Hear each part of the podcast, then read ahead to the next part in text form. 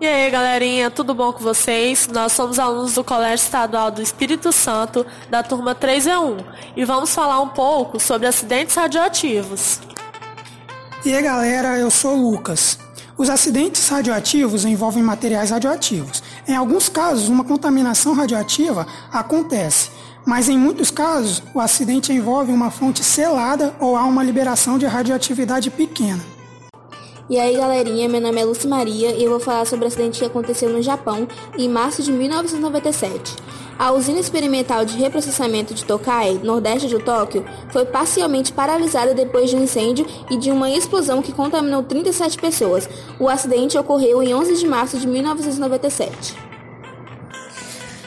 Olá, galera. Meu nome é Alex. Eu vou falar sobre o Japão em janeiro de março de 1997. 1981. Quatro vazamentos radioativos na usina nuclear de Tsuruka, uma cidade na província de Fukai, a 300 quilômetros de Tóquio, deixaram 278 pessoas contaminadas por radiação. E aí, galerinha, meu nome é Gabriele e eu vou falar sobre os maiores acidentes radioativos do Brasil ocorreu em Goiânia e foi através da liberação do Césio-137, uma substância muito radioativa que, por conta de ser um pó azul e brilhoso, chamava a atenção rapidamente de muitas pessoas. Esse acidente atingiu milhões de pessoas que eram muito curiosas. Hello, gente! Meu nome é Samara e vou falar sobre o acidente de Chernobyl.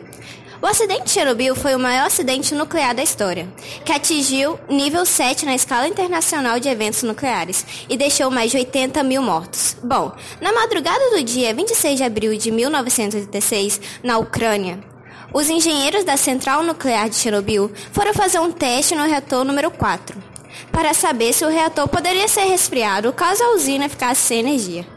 Mas não acabou dando muito certo, né? Para vocês terem noção, durante o teste, eles infringiram várias e várias normas de segurança. E que muitas delas não poderiam ser quebradas de maneira nenhuma. O reator ficou sobrecarregado e causou uma explosão que lançou mais de 70 toneladas de urânio e 900 de grafite na atmosfera. Essa radiação se espalhou por boa parte da Europa, chegando até a Irlanda.